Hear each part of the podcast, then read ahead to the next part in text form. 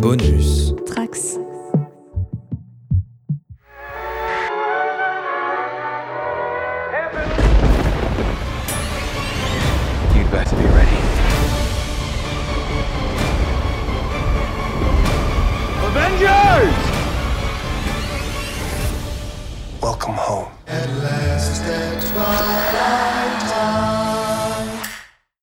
Et bienvenue dans YMCU, votre nouveau podcast Le Coin Pop destiné à analyser le Marvel Cinematic Universe à travers les films, les séries, mais aussi à travers les comics de Marvel depuis des décennies.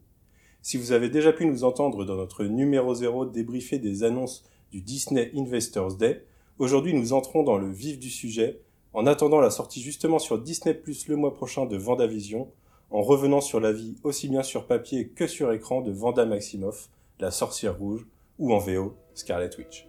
Personnage relativement peu connu du grand public, mais comme pouvait l'être Iron Man il y a encore une douzaine d'années avant de devenir la superstar qu'il est aujourd'hui, Vanda Maximoff aura su marquer le Marvel Cinematic Universe et lancera prochainement sa phase 4 en apportant avec elle son petit lot de révolution. En effet, en plus de marquer le passage officiel sur le petit écran du MCU, puisque Kevin Feige a totalement balayé ce qui a pu être fait par Netflix ou ABC jusqu'ici, la série marquera la première pierre du MCU depuis sa gigantesque Infinity Saga qui s'est terminée en 2019 avec Avengers Endgame et Spider-Man Far From Home. Mais comme on le verra plus tard, la série pourrait aussi marquer la première pierre de ce qui sera une nouvelle forme de narration pour le MCU en allant beaucoup plus lier ses œuvres entre elles.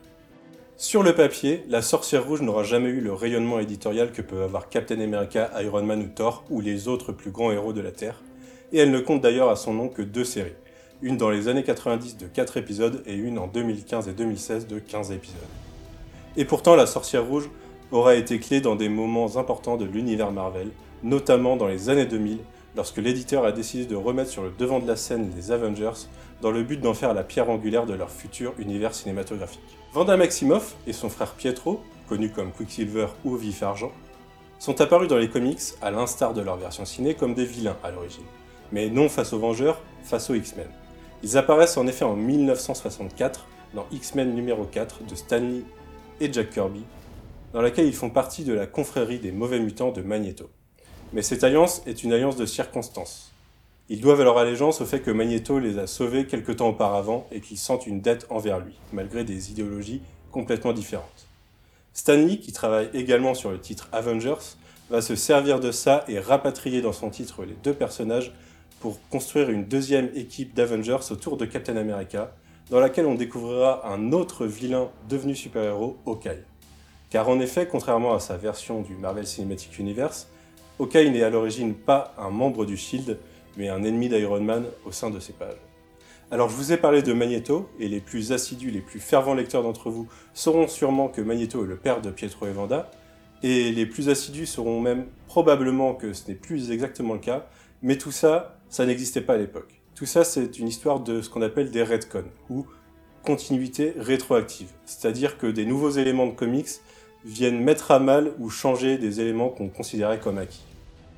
Les débuts des jumeaux Maximoff n'ont pas grand-chose à voir avec ceux des super-héros classiques, souvent américains et bien pensants, et les multiples retcons mentionnés plus tôt ont tendance à rendre ces origines plutôt chaotiques, eux-mêmes ne se souvenant pas vraiment de leur passé à cause des traumatismes de leur enfance. Nés en Europe de l'Est, dans le pays fictif de la Transi, Vanda et Pietro ont été élevés et nommés par un couple de Rome, Django et Maria Maximoff. Famille pauvre d'un peuple déjà persécuté à travers toute l'Europe, les Maximoff connaissent une première tragédie lorsque Maria meurt sous les coups d'une foule en colère, alors que Django a été contraint de voler du pain pour nourrir sa famille. Plus tard, c'est une autre foule en colère devant les pouvoirs naissants de Vanda qui les chasse et les oblige à être sauvés par Magneto. Mais Django et Maria n'étaient pas les parents biologiques de Vanda et Pietro. Leur mère, Magda, était la femme d'Eric Lencher, et qui est Magneto, qui après avoir découvert ses pouvoirs, s'est échappée pour aller se réfugier dans un sanctuaire sur le mont Wandagore, maison du maître de l'évolution. Sur place, elle les abandonne de crainte que plus tard Magneto ne découvre l'existence de ses enfants. Ils sont recueillis par Bova, une femme qui s'apprête à aider à accoucher Miss America, une ancienne super-héroïne qui va avoir un enfant avec un ancien super-héros qui s'appelle Weezer. Seulement Miss America et l'enfant meurent en couche. Bova décide alors de faire croire à Weezer que Vanda et Pietro sont ses enfants. Celui-ci, accablé par la mort de sa femme, décide de les abandonner et de partir. Le maître de l'évolution décide alors de placer Vanda et Pietro dans les mains de Django et Maria Maximoff. Tout ceci aura un impact bien sûr plus tard lorsque les jumeaux qui n'avaient pas de souvenir de leur passé penseront d'abord que Weezer est leur père avant de découvrir leur lien avec Magneto. Mais revenons au mont Wandagore. À l'époque de la naissance des jumeaux, celui-ci est la prison d'un très ancien dieu de l'univers Marvel, Cton, maître du chaos et de la magie noire. Emprisonné depuis des siècles par Merlin il y a bien longtemps, celui-ci a fomenté un plan pour sortir en transférant son essence dans un être humain. Celle-ci sera Vanda Maximoff, qui se voit alors investi d'un pouvoir magique et d'une double origine pour ses pouvoirs. D'un côté un pouvoir magique, d'un côté un pouvoir mutant. En tant que mutante, Vanda Maximoff a la possibilité de manipuler les probabilités, et ainsi de faire tourner un combat en sa faveur, ce qui est un pouvoir déjà assez puissant. Mais de par ses origines sur le mont Wandagore, celle-ci a aussi tout un arsenal magique à sa disposition. Au cours de sa carrière de super-héroïne, Vanda sera aidée par une très ancienne sorcière, Agatha Harkness, une sorcière originale de Salem, qui l'aidera à développer ses pouvoirs. Des pouvoirs qui seront d'autant plus puissants après l'événement Heroes Reborn dans les années 90, début des années 2000, suite à une sombre période de l'éditeur Marvel qui a décidé de tuer la plupart de ses héros pour laisser d'autres jouer avec pendant qu'ils tentaient quelque chose de nouveau. Revenu dans l'univers Marvel classique, la sorcière rouge aura accès désormais à la magie du chaos, une magie très puissante qui lui permettra de réécrire la réalité et en fera l'un des personnages les plus puissants de l'univers Marvel, ce qui aura son importance par la suite. Au cours de sa carrière chez les Vengeurs, Vanda tombe amoureuse de Vision, un androïde créé par le vilain Ultron pour détruire les Vengeurs, mais qui finit par se rallier à leur cause et devenir lui-même un héros. Leur relation n'est pas parfaite, la carrière de super-héros se mettant relativement souvent en travers de leur chemin, mais les deux finissent par se marier et quittent même la côte Est pour la côte Ouest pour finalement monter les West Coast Avengers. Vanda et Vision finiront par avoir des enfants, Tommy et Billy, et ce grâce au pouvoir de Vanda. Malheureusement, les jumeaux se révéleront plus tard être créés à partir de fragments d'âme du démon Mephisto et disparaître. Cela plonge Vanda dans une terrible dépression de laquelle elle ne ressortira que grâce à Agatha Harkness qui effacera une partie de sa mémoire et la mémoire de ses enfants. Malheureusement, dans l'univers Marvel, rien ne reste enfoui bien longtemps. En 2004, Marvel décide de donner un coup de jeune à sa franchise Avengers dans le but de développer ses personnages pour le cinéma dans le futur. L'auteur Brian Michael Bendis reprend alors le titre Avengers et se sert de Vanda pour bousculer tout cet univers dans Avengers Disassembled. Perturbé par le souvenir de ses enfants disparus, Vanda manipule inconsciemment la réalité pour lancer des attaques sur ses collègues. Plusieurs d'entre eux meurent, dont Hawkeye, Scott Lang, aka Ant-Man, et La Vision. Avant de se séparer, les Vengeurs mettent fin à la menace avec l'aide de Doctor Strange en plongeant Vanda dans un état catatonique. Elle est alors récupérée par son père, Magneto, qui l'emmène sur son île Genosha pour tenter de la soigner avec l'aide du professeur Xavier. Peu de temps après, toujours sous la houlette de Brian Bendis qui a créé les nouveaux Vengeurs, ces derniers se réunissent avec les X-Men pour discuter du cas Vanda. Ceci se passe dans le début de la mini-série House of M. Les mutants et les Vengeurs décident alors d'éliminer la menace en tuant tout simplement Vanda, qui est trop puissante pour le bien-être de l'univers Marvel. Ils se rendent alors sur Genosha pour éliminer Vanda, mais Pietro, qui a entendu leur plan, trouve Vanda en premier, et à leur arrivée, la réalité est totalement modifiée pour donner lieu à la réalité de House of M, une réalité dans laquelle les mutants dominent le monde sous l'égide de Magneto. À peu près personne ne semble se souvenir de l'ancienne réalité, sauf quelques héros tels que Wolverine, qui va se lancer dans une quête pour ramener la réalité qu'il connaît. Tout ceci se terminera dans un combat final sur Genosha, lors duquel Vanda craquera et rejettera tous les mots de la Terre sur les mutants. C'est alors qu'avec trois petits mots, plus de mutants, celle-ci ramène la réalité à ce qu'on connaissait avec une exception assez énorme. Il n'y a plus de mutants, ou plutôt, il ne reste plus que 200 mutants et les autres ont perdu leur pouvoir. Là où ils étaient des millions, ils sont désormais une espèce sans danger, et plus aucun mutant ne naîtra pendant plusieurs années. Cet événement aura des répercussions très importantes sur l'univers Marvel et surtout sur l'univers des mutants pendant plus d'une décennie, des répercussions qu'on ressent encore aujourd'hui. De son côté, Vanda Maximoff disparaît des publications pendant plus de 5 ans. On ne la retrouvera vraiment qu'au début des années 2010 dans Avengers Children's Crusade, dans laquelle Billy Kaplan, et qui est Wiccan, et Tommy Shepard, et qui est Speed, des Young Avengers, partiront à sa recherche et s'avéreront être les versions réincarnées de ses enfants. On retrouve alors une Vanda amnésique en Latverie, manipulée par le docteur Fatalis pour devenir sa future femme. Au passage, cette mini-série lui redonne sa mémoire, mais surtout l'exonère partiellement pour les événements d'Avengers Disassembled, puisqu'on y découvre qu'elle était potentiellement manipulée par Dr. Fatalis. Si elle a eu du mal à renouer avec tous ses amis, toujours considérée par beaucoup de mutants comme une traîtresse, Vanda a depuis repris ses activités super-héroïques, notamment en intégrant les Uncanny Avengers. Du côté plus perso, elle s'est lancée dans une quête de rédemption personnelle dans sa dernière série régulière de 2015, en parcourant le monde pour venir en aide aux victimes de la magie, aidée par le fantôme de son ancienne mentor Agatha Harkness. Aujourd'hui, elle est un membre important de l'univers magique de Marvel, aux côtés de Stephen Strange par exemple, et elle aurait d'ailleurs dû, en 2020, être à la tête d'une série consacrée au Darkhold, un ancien grimoire magique euh, écrit il y a bien longtemps par Cton. Malheureusement, la pandémie mondiale a totalement décalé les projets de Marvel et actuellement cette série est en pause et reviendra peut-être en 2021. Mais pour finir, au cours de la dernière décennie, Vanda et Pietro ont subi une double redcon d'importance. La première, au cours de l'event Axis il y a quelques années, on découvrait que Magneto n'était pas leur père. Au final, c'est le maître de l'évolution qui les avait kidnappés pour faire des manipulations génétiques sur eux afin d'essayer de créer l'espèce parfaite. En toute logique, Magda n'était pas non plus leur mère, et la série perso de Vanda se conclut sur la découverte de leur vraie mère, Natalia Maximoff, la sœur de Django, qui était elle-même une sorcière et fille de sorcier. L'ancien passé des jumeaux est alors balayé comme une simple série de mensonges fomentés par le maître de l'évolution qui avait alors tout manigancé dès leur naissance. Ceci ne remet cependant pas en cause les manipulations de Cton lors de la naissance de Vanda, et celle-ci a toujours des pouvoirs magiques qui sont liés à Cton, mais aussi tout simplement à son héritage familial. Une partie de ceci se passe au moment où sur les écrans nous allions voir Vanda et Pietro apparaître dans Age of Ultron, et Pietro apparaître également chez les X-Men au moment de Days of Future Past. Car si vous êtes un spectateur occasionnel de super-héros, vous êtes peut-être un peu perdu dans les différentes itérations des héros sur grand écran et particulièrement les héros Marvel et pourquoi, par exemple, les X-Men ne rencontrent jamais les Vengeurs. La raison est simple. Au cours des années 90, Marvel n'appartient pas encore au géant Disney et est sur le point de faire banqueroute. Pour se sauver, l'éditeur décide de vendre une partie des droits cinématographiques de ses super-héros. Et à l'époque, ceux qui marchent le plus sont Spider-Man et les X-Men. Les droits du premier seront vendus à Sony, qui produira les films de Sam Raimi à la fin des années 90, début des années 2000, et les droits des X-Men seront vendus à la Fox, qui produira les films de Brian Singer à peu près à la même période.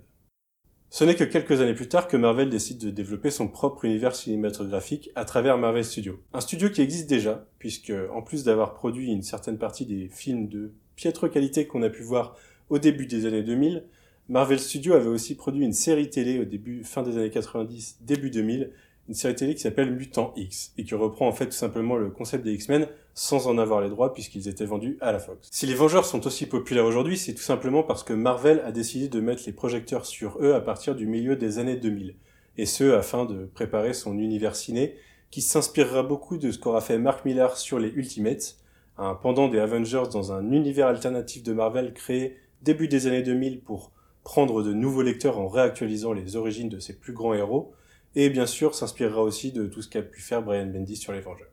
Toujours est-il que d'un point de vue adaptation ciné, Marvel Studios ne peut pas utiliser à ce moment-là les personnages venus des univers mutants ou des univers de Spider-Man, voire même des univers des 4 fantastiques qui ont également été vendus à la Fox. Il existe cependant des zones grises, des personnages qui appartiennent un peu à plusieurs franchises, et Vanda et Pietro en font partie. En effet, ce sont des mutants, donc appartiennent à l'univers mutant de la Fox, mais ce sont des personnages qui ont grandi et qui ont été développés principalement dans la franchise Avengers, qui appartient donc, d'un point de vue droit, à Marvel Studios. C'est pour ça qu'au début des années 2010, les deux studios décident d'utiliser les personnages dans leurs films.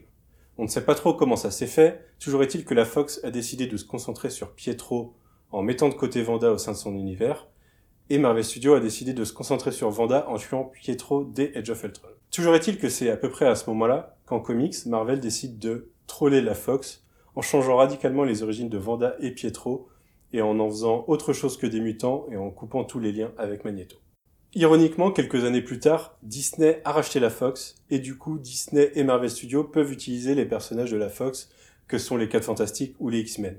Et le Disney Investors Den nous a d'ailleurs appris que un projet Fantastic Four par John Watts, le réalisateur de Spider-Man, est actuellement en cours de production. Quant à Spider-Man, pour ceux qui se poseraient la question, les droits du personnage sont toujours détenus par Sony, mais Sony a signé un accord avec Marvel Studios pour l'exploiter pendant un certain temps dans son univers partagé. Cet accord a déjà failli s'arrêter il y a quelque temps, a été prolongé et s'arrêtera après Spider-Man 3. Si ce contrat n'est pas renouvelé, on imagine que Spider-Man 3, qui sera lié à Doctor Strange 2, qui sera lui-même lié à Vendavision, se servira du multivers ou de tout autre prétexte scénaristique pour faire sortir Spider-Man de l'univers Marvel Studios et le placer dans un univers qui sera totalement exploité par Sony dans le futur. Mais revenons-en à Vanda Maximoff. Sur grand écran, on la découvre chez Marvel Studios dans la scène post-générique de Captain America The Winter Soldier, après la chute du Shield. Le baron Von Strucker, un célèbre ennemi de Captain America qui travaillait pour l'Hydra, utilise le sceptre de Loki et sa pierre d'infinité pour augmenter des humains et leur donner des super pouvoirs. Ceux que l'on nomme alors les jumeaux, Vanda et Pietro, sont alors en cellule et on y découvre une partie de leur pouvoir, la super vitesse pour Pietro et la manipulation de la réalité pour Vanda. On les retrouve alors dès la scène d'ouverture d'Avengers Edge of Ultron, dans laquelle les Vengeurs attaquent la base de Von Strucker et sont confrontés aux jumeaux. On découvre notamment les pouvoirs de Vanda qui a la capacité d'entrer dans la tête de Tony Stark pour lui faire visualiser ses pires cauchemars. Plus tard, Von Strucker est vaincu, mais les jumeaux s'allient à Ultron, nouveau vilain du film, et à l'instar des comics, et de leur relation avec Magneto, c'est plutôt une alliance de circonstances. En effet, on découvre assez rapidement que les jumeaux en veulent particulièrement à Stark et à son passé de créateur d'armes et aux conséquences que celles-ci ont eues sur leur pays d'Europe de l'Est, la Sokovie. Mais alors qu'Ultron décide de tout simplement détruire le monde, les jumeaux changent d'allégeance et s'allient aux Vengeurs pour le détruire. On découvre alors une Vanda mentorée par Hawkeye qui lui explique que peu importe ce qu'elle a pu faire par le passé, c'est ce qu'elle fera dans le futur qui importe. De son côté, Pietro meurt au combat en protégeant Hawkeye des balles d'Ultron. En fin de film, Vanda fait partie de la nouvelle itération des Vengeurs qui comptera alors Vision, War Machine, Falcon, Captain America et Black Widow. Par la suite, on la retrouve une nouvelle fois dans Captain America où elle est pleinement intégrée à l'équipe mais toujours entraînée et où elle entraîne accidentellement lors d'une mission la mort de civils en faisant exploser un bâtiment. Cet événement déclenchera la demande de la communauté internationale de créer les accords de Sokovie des accords qui demandent l'enregistrement et le contrôle par l'ONU des super-héros en activité. Au départ indécise, Vanda finit par rejoindre le camp de Captain America contre les accords et contre certains de ses collègues, dont Vision, duquel elle commençait à se rapprocher. En cavale à la fin du film, on la retrouve dans Avengers Infinity War, membre des Secret Avengers de Captain America. On y découvre cependant qu'elle a une relation illicite avec Vision, qui semble avoir mis la loi de côté au profit de ses propres sentiments. L'attaque de la Terre amène les héros, légaux ou non, à s'unir face à Thanos, et Vanda a tué Vision dans l'espoir que celui-ci ne mette pas la main sur la pierre d'infinité qui lui donnait vie. Cependant, les héros échouent, et Vanda fait partie de la moitié de la population humaine qui se fait désintégrer en fin de film. On la retrouve donc cinq ans plus tard, à la toute fin d'Avengers Endgame, dans le combat final, dans lequel elle s'avère décisive face à Thanos. C'est donc là qu'on a laissé Vanda, mais avec deux remarques cependant. La première, c'est qu'à l'instar des comics qui ont un peu oublié ses origines européennes avec le temps, les films ont fait la même chose. Et l'accent de Vanda qu'on avait dans Age of Ultron a tendance à s'effacer avec le temps. La seconde remarque concerne ses pouvoirs très peu utilisés dans l'univers Marvel Studios après Age of Ultron. À l'époque, en effet, on la découvrait capable de manipuler les esprits et contrôler les gens à distance. Depuis, on l'a surtout vu comme une super télékinésiste capable de projeter des gens à travers la pièce ou de soulever des très gros objets, mais très peu utiliser ses pouvoirs de manipulation de la réalité, voire pas du tout. Et c'est probablement là-dessus que se concentrera Vendavision, tout comme les origines potentiellement magiques de ses pouvoirs, la magie ayant été introduite dans l'univers Marvel Studios à travers Doctor Strange il y a déjà quelques années. Sur ce, on regarde le dernier trailer de Vendavision et on se retrouve juste après. Well, I assure you, I'm married to a man, a human one. Wanda. What's its ring? And I ran. Wipe the sleep out of my We are an unusual couple. Oh, I don't think that was ever in question. We just don't know what to expect.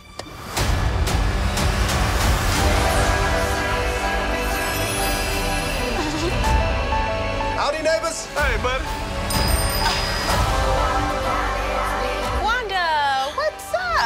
Who are you? I don't know.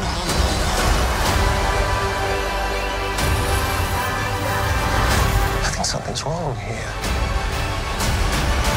Wanda, can you read me? Who's doing this to you? Are you here to help us? this is our home. Then let's fight for it.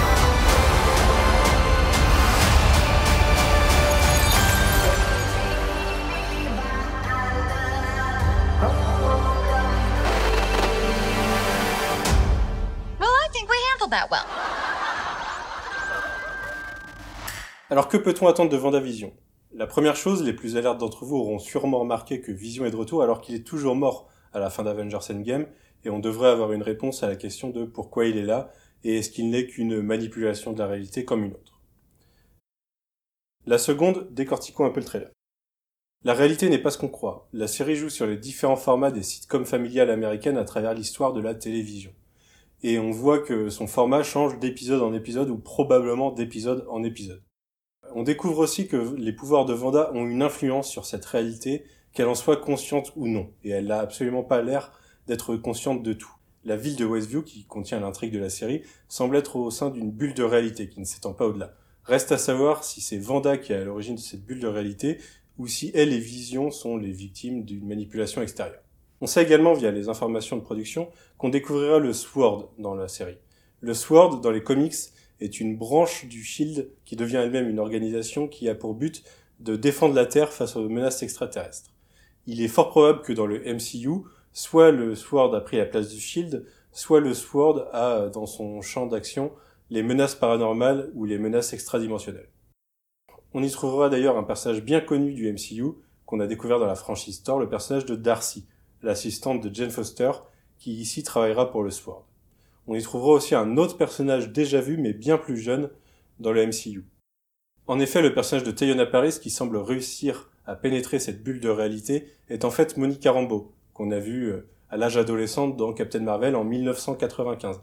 Enfin non, pas en 1995, mais à l'époque de 1995 dans le MCU. Monica Rambeau dans les comics est une super-héroïne qui a endossé le rôle de Photon ou de Spectrum et qui a même porté le nom de Captain Marvel. Dans les comics, on lui connaît des pouvoirs de manipulation et d'absorption d'énergie qui lui donnent notamment une super vitesse et qui pourraient l'aider à pénétrer cette bulle de réalité au sein de la série. On sait également que, à partir d'un certain épisode, Vanda est enceinte dans la série télé.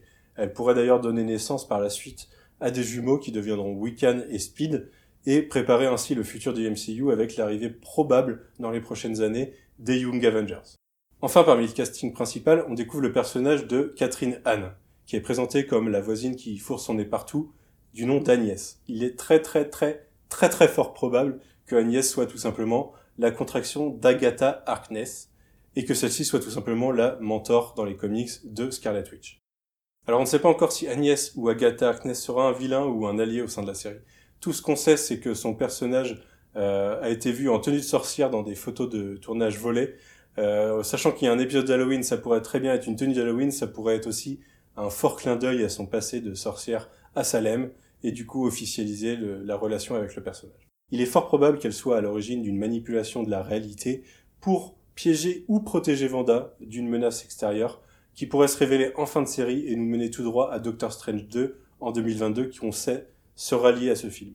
Il est aussi possible que tout ceci mène tout simplement à une brèche dans le multivers ou à une seconde intrigue dans Spider-Man 3 où Peter Parker viendrait demander à Doctor Strange de l'aider à faire oublier son identité du monde et ouvre sur un multivers qui nous projettera Peter Parker dans un univers spécifique à Sony et euh, les super-héros euh, Vanda et Doctor Strange contre une menace euh, telle que Mephisto ou Nightmare par exemple. Ce qu'on peut certifier, c'est que les films à venir ou les séries à venir qui ont déjà été annoncés par Marvel Studios pour ce qu'on considère comme être cette phase 4 sont en partie plus ou moins liés à la notion de multivers. Et on aura notamment en fin de phase 4 l'arrivée des 4 fantastiques, euh, l'arrivée de Kang le Conquérant, qui est un personnage qui voyage à travers les timelines. On aura Loki qui traversera différentes euh, lignes temporelles.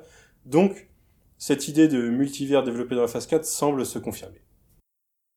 Pour finir, si vous voulez lire quelques comics consacrés à Vanda Maximoff ou à Vision, en attendant la sortie sur Disney+, sachez que l'éditeur français de Marvel, Panini Comics, a pensé à vous, et que le 13 janvier prochain, soit deux jours avant la diffusion de Vendavision sur Disney+, plusieurs comics sortiront. Dans la collection Best of Marvel, vous retrouverez La Vision et la Sorcière Rouge, un titre qui contiendra notamment le Giant Size Avengers numéro 4 de 1974, dans laquelle les deux héros finissent par se marier, ainsi que les quatre numéros du premier volume de Vision and the Scarlet Witch de 1982. Ça coûte 18 euros pour 136 pages. La série solo de Vanda de 2015 par James Robinson sera intégralement republiée dans un Marvel Deluxe de 344 pages pour 32 euros. L'occasion parfaite pour découvrir son voyage initiatique à travers le monde, mis en image à chacun des 15 numéros par un artiste différent. Panini Comics lance aussi une nouvelle collection avec Marvel Verse qui reprendra un ensemble d'histoires sur des personnages euh, dans un format 112 pages pour 6,95€. Et il y aura un peu de redite sur ce numéro sur Vision and the Scarlet Witch, puisque si vous avez pris le Marvel Best of, vous y retrouverez notamment l'épisode du mariage. Mais c'est aussi une bonne initiative pour ceux qui n'auraient pas beaucoup de budget et voudraient découvrir un peu de comics sur les deux personnages. Vous pouvez également vous jeter sur House of M de Brian Bendis et Olivier Coipel qui existe dans de multiples éditions chez Panini Comics. Vous ne devriez pas avoir trop de mal à le trouver. Il est possible d'ailleurs qu'une réédition à Marvel Deluxe sorte très bientôt. Euh, vous pouvez aussi vous jeter sur euh, The Vision, l'arc de Tom King il y a quelques années qui a inspiré notamment la série sur le côté euh, créer une famille parfaite au sein d'une petite banlieue américaine. Sauf que la série se concentrait sur Vision, ici on est sur Vanda et Vision. Euh, ça reste actuellement une des meilleures séries euh, des cinq dernières années chez Marvel, euh, tout confondu. Alors voilà, merci de nous avoir écoutés pour ce premier numéro de YMCU. On espère vous retrouver pour la suite à l'audio lors de nos débriefs hebdo de Vendavision qui commencera le 15 janvier prochain. Tout ceci se passera donc sur Ocha, sur Spotify, sur Apple Podcast, partout où vous avez vos plateformes de podcast préférées. En attendant, n'hésitez pas à partager la vidéo, n'hésitez surtout pas à partager euh, le concours qui va sortir en même temps que cette vidéo et dans laquelle euh, quelques auteurs, dont Guigui, avec qui euh, on travaille sur le cadran pop, ont fait des dessins originaux pour vous. Vous retrouverez donc Nico, Paul Renault et Mathieu Bablet, des artistes français qui vous font des dessins originaux que vous pourrez découvrir et partager sur Twitter pour avoir une chance de les gagner. Merci beaucoup et à bientôt